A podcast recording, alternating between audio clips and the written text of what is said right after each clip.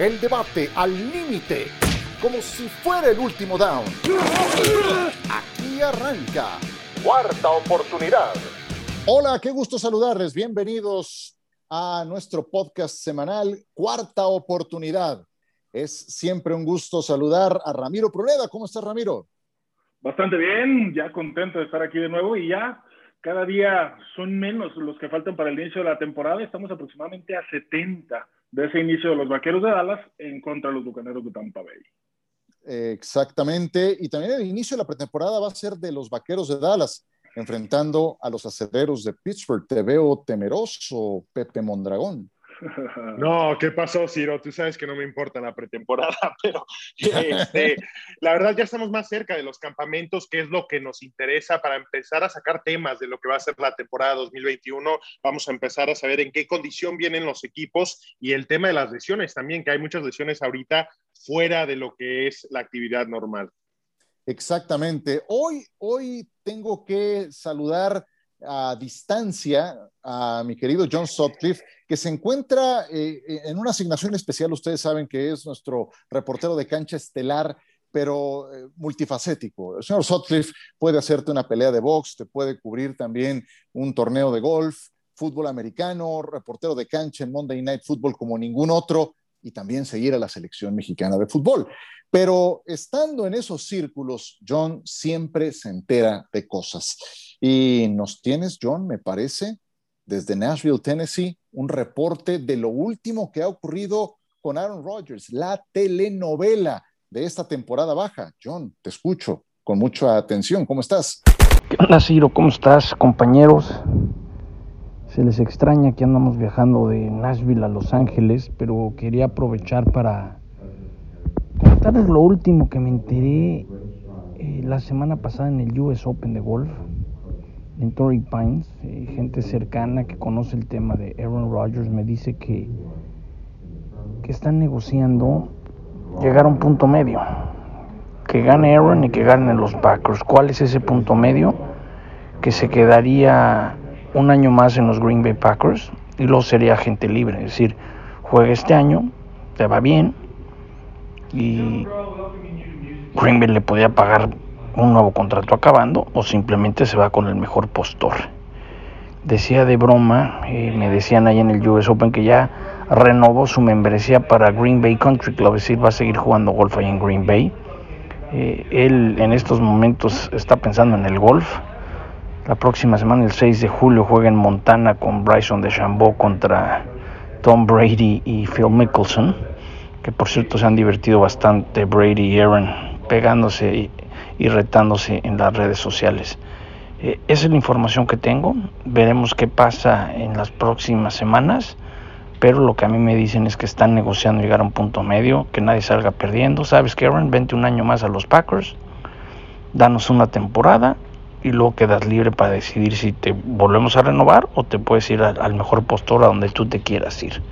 Esa es la información, eh, se les extraña, les mando un abrazo, Ciro, compañeros, y que estén muy bien. Por cierto, ahí les va otra que me enteré. El estadio de los Raiders será sede el 18 de septiembre de una pelea de box. El Canelo va a pelear en el estadio Allegiant de los Raiders sábado 18 de septiembre. Un abrazo. Gracias, John. Te mando un abrazo también. No, no, no, auténticamente. Haciendo labor de investigador, de investigador privado, John Sutcliffe. Antes de que reaccione a la noticia que acaba de darnos, ¿cómo te lo imaginaste, Pepe, mientras mandaba este reporte, John Sutcliffe?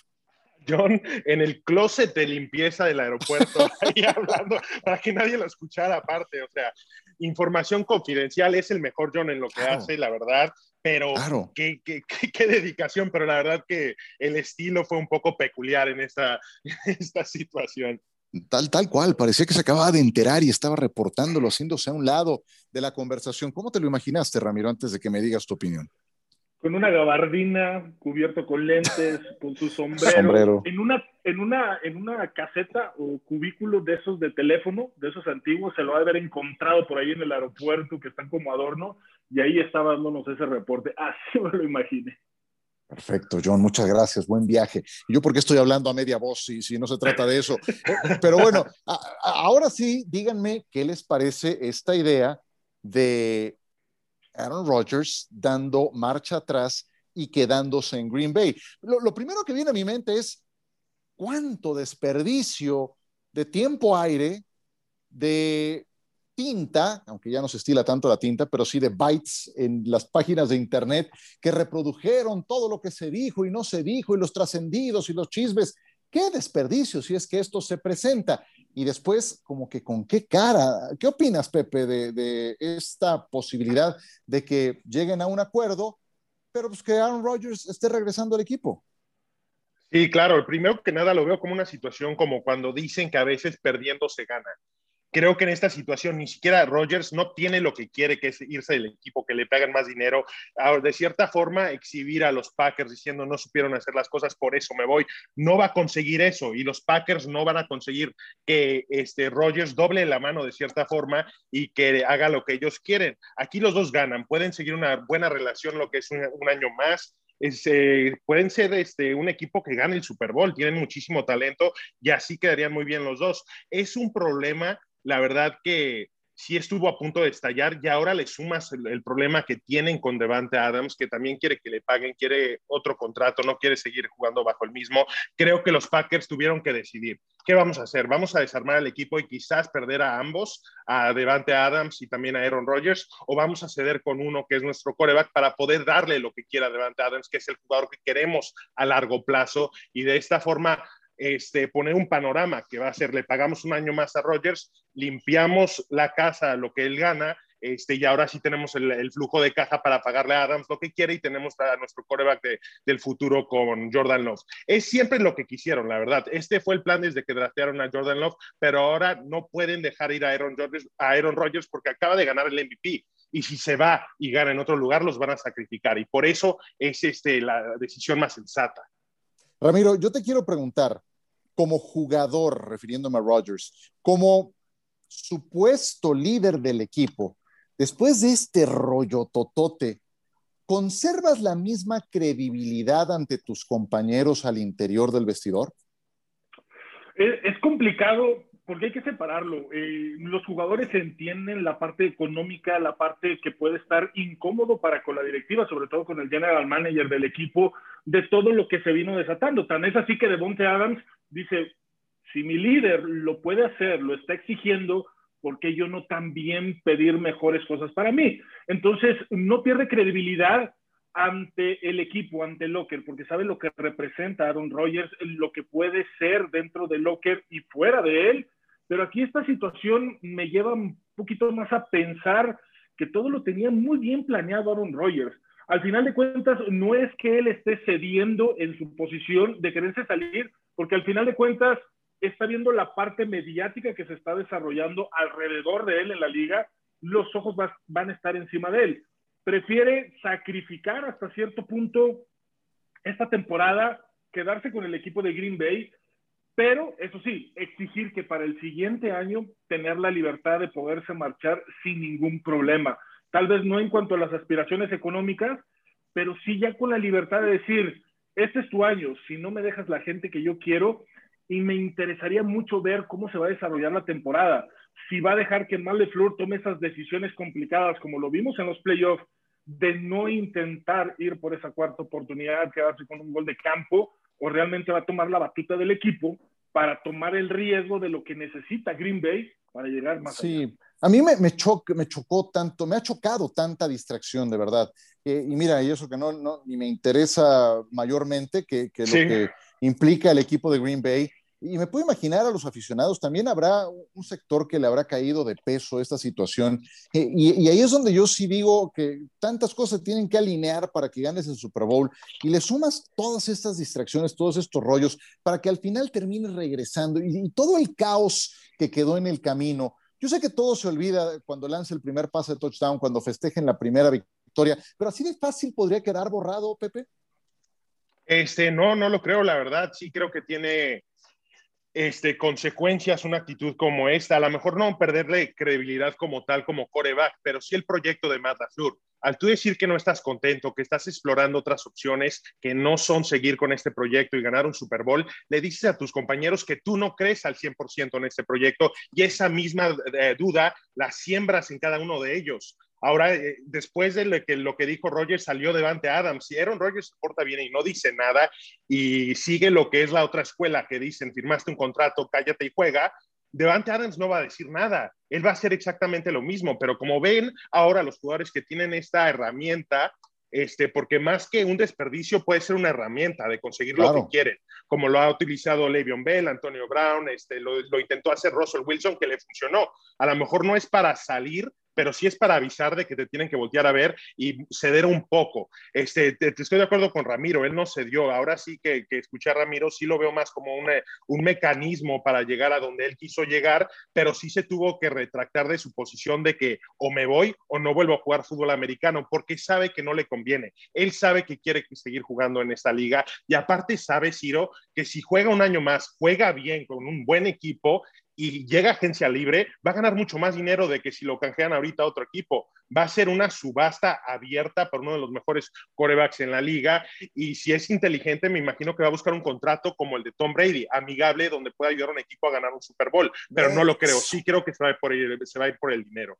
Es que justamente eso era el punto del que, del que iba a hablar. Si entra una subasta abierta, ya sea ahora o después, pues esa, esa, Ramiro, ha estado probada que no es la fórmula del éxito, no es la fórmula de la victoria. La fórmula para, para mantener un núcleo talentoso unido es que el quarterback no gane tanto. Es, sería exactamente lo inverso, ¿no crees?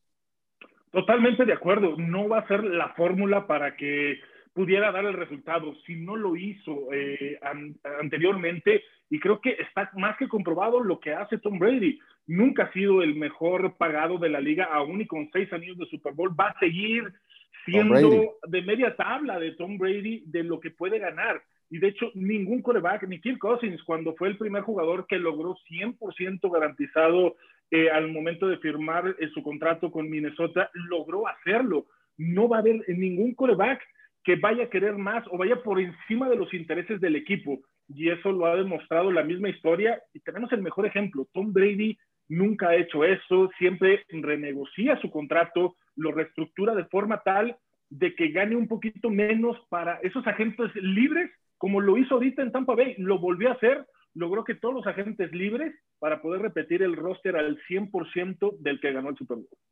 Pues como siempre, nuestro John Sutcliffe dándonos tema de conversación, no nada más por esta eh, imaginación que nos ayudó a desatar de, cómo estaba dando su reporte. Y, todo es atar cabos. Eh, ¿Cuál es una de las claves? Bueno, Rogers ya renovó su membresía en el campo de golf de Green Bay. Y bueno, eso es un motor muy importante, ¿no? Eso es un motor muy importante. Además de que siguen pasando los días y no hay ninguna novedad al respecto. Perfecto. Si les parece, hacemos una pequeña pausa. Regresamos para hablar de un tema siempre polémico, siempre interesante. Dallas. Dak Prescott, súper, pero súper optimista para la próxima campaña. ¿Hay razón para que esté con expectativas tan altas? Feliz está por el dinero al que le están pagando, pero de ahí a que sea cierto, lo platicamos en un instante.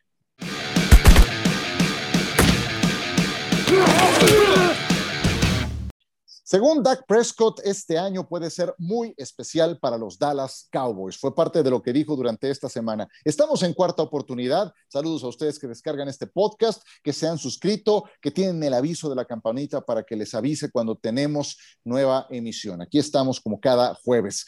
Ramiro Pruneda, comienzo contigo. ¿Hay pie para pensar tan optimista como Dak Prescott sugiere en estos últimos comentarios? No, no, no, no, no, no, para nada. Para mí, eh, la situación de la defensa me sigue preocupando, independientemente de lo que hayan seleccionado en el draft. Veo con mucho más potencial al equipo de Washington con eh, Fitzpatrick, lo que puede representar esta defensa, de lo que nos enseñó el año pasado, y cómo con un coreback suplente, con el regreso de Alex Smith, el equipo salió a flote. Ahora, con un coreback que nos ha ido demostrando que puede ser y si tiene la confianza, con toda la magia que puede representar, veo mucho más fuerte a um, Fitzpatrick con Washington que el mismo equipo de Dallas. tengo demasiadas dudas si McCarthy va a poder compaginar este talento o ese entusiasmo que tiene Dak Prescott para manejar la ofensiva. No sé si sí, Kelly, pero vayamos a tener al niño chiflado, al niño mimado del año pasado, o vamos a tener al que puede arriesgar y puede ganar las yardas que necesita el equipo. El niño chiflado. Oye, pero ya se te olvidaron todas las temporadas anteriores de, de, Fitzpatrick. Sí, que digas que es un, porque, un punto fuerte me preocupa, ¿eh? Porque es una incógnita. Sabemos lo que es Ryan Fitzpatrick. Sí, la última pero al final de cuentas se va a dar más del 60% positivo de lo negativo. ¿Quién sabe? ¿Quién sabe? Porque la última campaña la última campaña no es la que define a Ryan Fitzpatrick. Si tú ves el panorama completo, han sido unos altibajos de montaña rusa. Entonces tampoco lo veo tan claro. Y estamos hablando de la división más pobre de la NFL. Pepe, te interrumpí. Exactamente, y es que Ryan Fitzpatrick es como la bolsa, ¿no? Puede darte unos retornos enormes, pero también te puede, puedes perder todo en la bolsa, y es el tema con Ryan Fitzpatrick. Puede lanzar, exactamente, puede lanzar seis touchdowns, pero también puede lanzar seis intercepciones. Yo cuando veo a Ryan Fitzpatrick veo una palabra y es irregular, no, no se la compro a Washington hasta que busquen una mejor opción en la posición más importante que es coreback. Sí creo que los gigantes tienen un equipo muy balanceado y que tienen el potencial si recuperan a Sequan Barkley de competir por esta división con sí, con Dallas, porque Dallas hay que recordar lo que hicieron ofensivamente cuando tenían a Dak el año pasado. Y coincido totalmente con Ramiro, la defensiva tiene muchas, este, muchos interrogantes, pero confío mucho en la selección de Micah Parsons. Lo dije el, otro día, creo que es un apoyador que puede cambiar el juego e incluso impactar más el juego que un esquinero, que es lo que quería la afición, lo que es lo que querían los entrenadores, porque no solamente puede controlar lo que es el frente defensivo, pero puede impactar en la defensiva secundaria porque recorre todo el campo. Sí creo que es un jugador como Devin White que va a ser un, un jugador de impacto inmediato en la defensiva y van a subir de nivel. El problema que yo veo es que este equipo pierde como lo hacían con Jason Garrett en formas de malas decisiones en ciertas situaciones. ¿Te acuerdas el partido de Thanksgiving contra Washington? En el primer cuarto estaban dominando ese partido, estaban moviendo el balón, pero después ciertas este, jugadas que se seleccionaron en tercera oportunidad, pases cuando tenían que ser acarreos y eso, los ponen en malas situaciones, de repente cambia el partido y les pasa por encima a Washington en un partido que estaban controlando. Ese tipo de cosas para mí son un problema cultural y hasta que no puedan corregir eso, porque se corrigen lunes, martes, miércoles, jueves y viernes en lo que es el salón de video, en lo que es el, campo de práctica, este equipo va a tener un, eh, un techo muy cerca de lo que ha sido en el pasado, que es llegar a postemporada, tal vez ganar la división, porque es una división mala y lo sigue siendo, porque no tienen eh, ningún equipo es constante en esta división, y ganar un juego de playoff. Hasta que no corrijan esas situaciones que se manejan dentro del juego y que estoy atribuyendo muchas de ellas a, a Mike McCarthy, que no creo que sea el entrenador ideal para este equipo creo que van a seguir en una situación como la que han estado en los últimos años. Oye, ¿no fue ese juego contra Washington en que se la jugaron en cuarta oportunidad en un engaño de despeje? Una sangronada ahí del coach Fassel y regalando puntos para Washington. Ese tipo de jugadas que no entiendes. ¿Por qué regalar un juego en casa, Ciro? Estás en casa y le das siete puntos a un equipo como Washington que le estaba costando mover, mover el balón ofensivamente y pones a tu equipo en un agujero sin su coreback titular. Son cosas que nosotros no entendemos y que nos cuesta mucho trabajo entrar en la mentalidad que podría tener Mike McCarthy cuando está pensando estas cosas, la verdad. Ahora, Ramiro, no va a tener Dallas un calendario de líder divisional, de campeón divisional, a diferencia de Washington, que sí lo fue la temporada pasada. ¿Te mantienes con el equipo de Washington?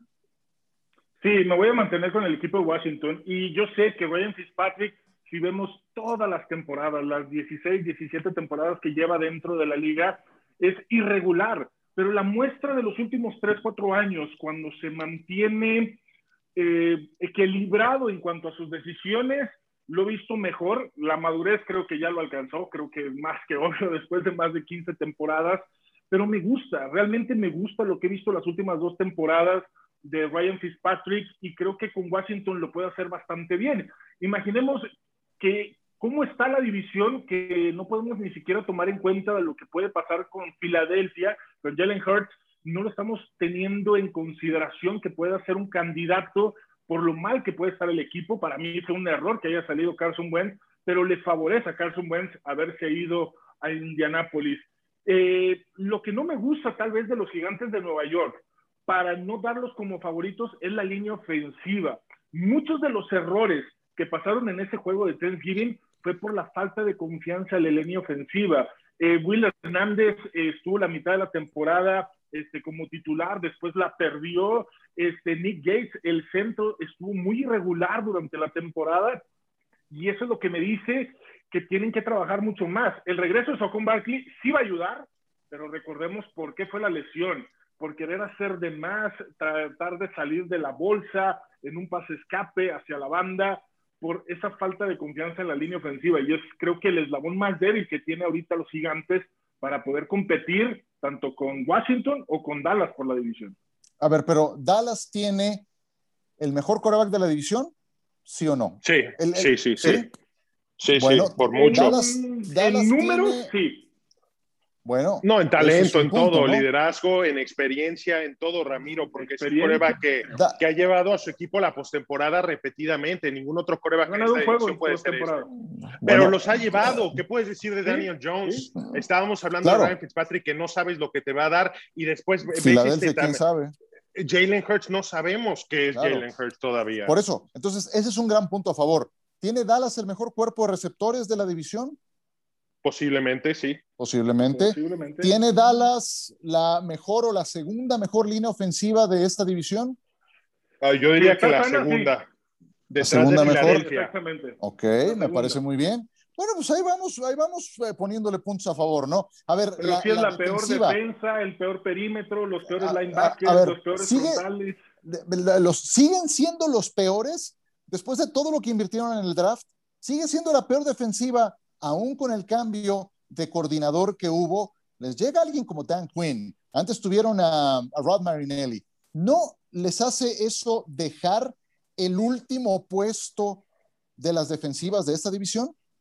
¿O siguen eh, estando? yo, yo, creo que sí, tienen mucho más talento, por ejemplo, que una defensiva como la de los gigantes tienen talento en lo que es el frente defensivo, sigue teniendo un jugador como DeMarcus Lawrence que puede ser de alto impacto. Y regreso a Micah Parsons en esta defensiva de Dan Quinn, como lo acabas de mencionar, ¿qué tenía en Seattle, Dan Quinn, que le ayudó muchísimo, un apoyador como Bobby Wagner, que puede controlar el juego, que sabe leer las jugadas, que puede aportar en el juego terrestre y también se puede tirar y jugar cobertura. Eso creo que es la pieza sobre la que van a construir en Dallas y creo que Dan Quinn va a traer un sistema que va a simplificar los conceptos para los jugadores defensivos y van a poder jugar más libres, no pensar tanto y reaccionar más rápido. Eso es fundamental porque el año pasado trataron de cambiar su sistema. Era un sistema más complejo y aparte de falta de talento, se veía cómo tenía que pensar y tardaban demasiado en reaccionar y estaban jugando un paso detrás de las otras ofensivas.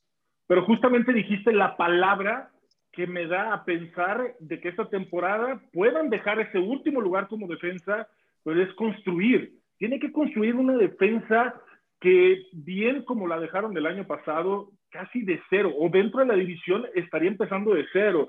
Eh, juntar todos los elementos, un nuevo coordinador ofensivo, como dices tú, simplificar, tiene la oportunidad de hacerlo, ahora sí van a tener un training camp donde puedan elaborar, va a haber juegos de pretemporada, les va a ayudar bastante. Entonces, para antes o durante el inicio de la pretemporada sí sería el último. Ya el inicio de la temporada se va a ver un cambio y por ahí pudiera ser la segunda mejor dentro de la división detrás de lo que puede ser Washington. Así lo dejaría yo pero tiene que pasar ese proceso de tres, cuatro semanas de empezar a ver esa comunicación y de construir lo que estás diciendo, Pero no tiene que ser una defensiva que, que, aplaste a las ofensivas y que no deje que avance. Tiene que ser una defensiva oportunista, que robe el balón.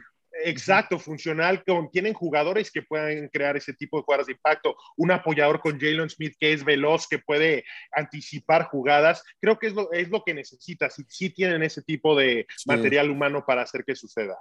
No le pides a, Dan Quinn que haga The Legion of Boom Reloaded. Le estás pidiendo que lo saque del subsuelo 4 en el que estuvieron la temporada pasada. Peor no se puede estar en materia defensiva después de lo que vimos de Dallas la temporada pasada. Bueno, siempre hay un subsuelo más profundo, eso sí, hay que, hay que decirlo. Bueno, una Solamente una cosa más, Ciro. Solo quiero decir algo. Creo que aún más importante de lo que puede hacer en cuestión de esquema Quinn con la defensiva, es muy importante que ofensivamente regresen a que la ofensiva parta a partir de Zeke Elliott.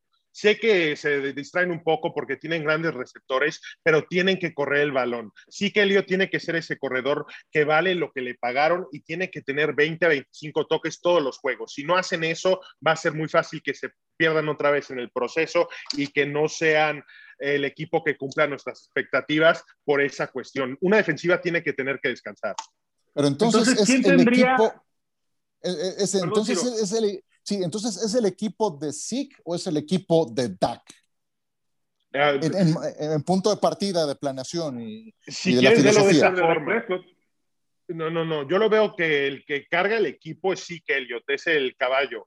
Pero una vez que tienes que hacer la jugada para ganar el partido, ese tiene que ser el coreback, y en este caso es Dak Prescott. Eh, Dak gana los partidos en el cuarto cuarto, pero para darte la oportunidad de estar en todos los juegos, tiene que correr la ofensiva a través de Zeke Elliott. Entonces yo me voy a otra pregunta. De todas las decisiones que se tienen que tomar dentro de estos cuatro equipos dentro de esta división, ¿quién tendría el peor staff de coacheo? O no el staff, ¿quién tendría el peor head coach y quién tendría el mejor head coach de esta división?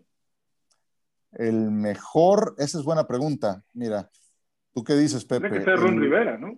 Ron Rivera, sí, por sí. Sí, y McCarthy, McCarthy sí es como tres o cuatro, ¿eh? Yo creo que cuatro. Y de ahí parte, de ahí vamos a permear todo para abajo. Las decisiones finales. Involucraste todo el staff, ¿no es cierto? Porque sí, yo a Quinn sí le tengo más, confianza. Sí, yo a Quinn sí le tengo confianza como coordinador defensivo. A McCarthy no le tengo nada de confianza como, como head coach y tampoco al coordinador ofensivo. Sí, ahí sí están tres o cuatro, si no es que cuatro bien, bien abajo. Entonces, bueno, yo la última que les iba a preguntar, y es de sí o no, con una breve explicación, si Prescott hubiera estado toda la temporada pasada sano, Dallas habría ganado esta división, sí o no, Ramiro? No, no, no, no, por lo mostrado por la defensa. La defensa lo iba a derrumbar. Vimos los primeros tres juegos. Ni para ganar siete, ocho partidos. ¿Tú qué dices, Pepe? Tal vez seis. Sí, sí, creo que sí. La verdad, creo que hubieran ganado dos o tres juegos más por la cantidad de puntos que estaban anotando. Pero no necesariamente significa que hubieran sido un mejor equipo aunque sí creo que la verdad hay que ver, ganaron un partido incluso con Dak Prescott, entonces hay que decir eso nada más, ¿no? Uno de tres. ¿Contra qué equipo? ¿Contra qué defensa? Y de milagro. ¿De qué forma? Sí, ¿de qué forma?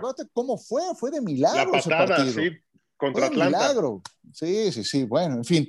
Ah, ojo que, que aquí todo lo que hablamos fue comparándolos en su división ya cuando te vas a la conferencia, pues ahí no tienen nada que hacer. Ahí sí lamento decirles, si San Francisco se mantiene sin lesiones, lo que están montando los Rams, el paso que dieron al frente, Green Bay si continúa, Rodgers, Minnesota inclusive, ahí, sí el ganador, el que sea de la división este de la conferencia nacional, pues pasa más allá de un quinto plano inclusive. Pero bueno, pues es una de tantas incógnitas que van a ser de esta temporada algo, algo siempre especial. Como siempre, especial es estar con ustedes, queridos Pepe y Ramiro. Les agradezco mucho su presencia en esta cuarta oportunidad. Pepe Mondragón, saludos. Saludos, un abrazo a la distancia y hay que seguir adelante. Ya casi, casi empieza la temporada. Faltan un poco menos. Tú, tú tienes la cuenta regresiva con días, horas y minutos, Ramiro Proneda. Veo que diario la publicas en tu Twitter. exactamente, estamos a 70 días y otra vez de las buenas noticias. De las buenas ¿Es, tu, noticias, ¿Es, tu community o eres tu...? tengo, que llevarlo, tengo que llevarlo perfecto porque ya nos surge tener NFL. Y dentro de las ah, buenas noticias es que los 32 estadios se les permite eh, la asistencia al 100% para esta temporada. Creo que también es algo que resaltar, ya no haber limitaciones, obviamente con sus medidas sanitarias, pero ya los 32 estadios al 100% para la temporada. y otro tema que, que, ahorita está muy verde y que no podemos elaborar es el tema de las multas que hoy cayeron a varios equipos, entre ellos Washington, 10 millones de dólares por la forma en la que estaban este, trabajando dentro de la organización. Ah, ojalá que la próxima vez que tengamos este podcast podamos platicar un poco de eso. Sí, bueno, si, si quieres agregar algo extra, mi querido Pepe, ahorita en un minutito.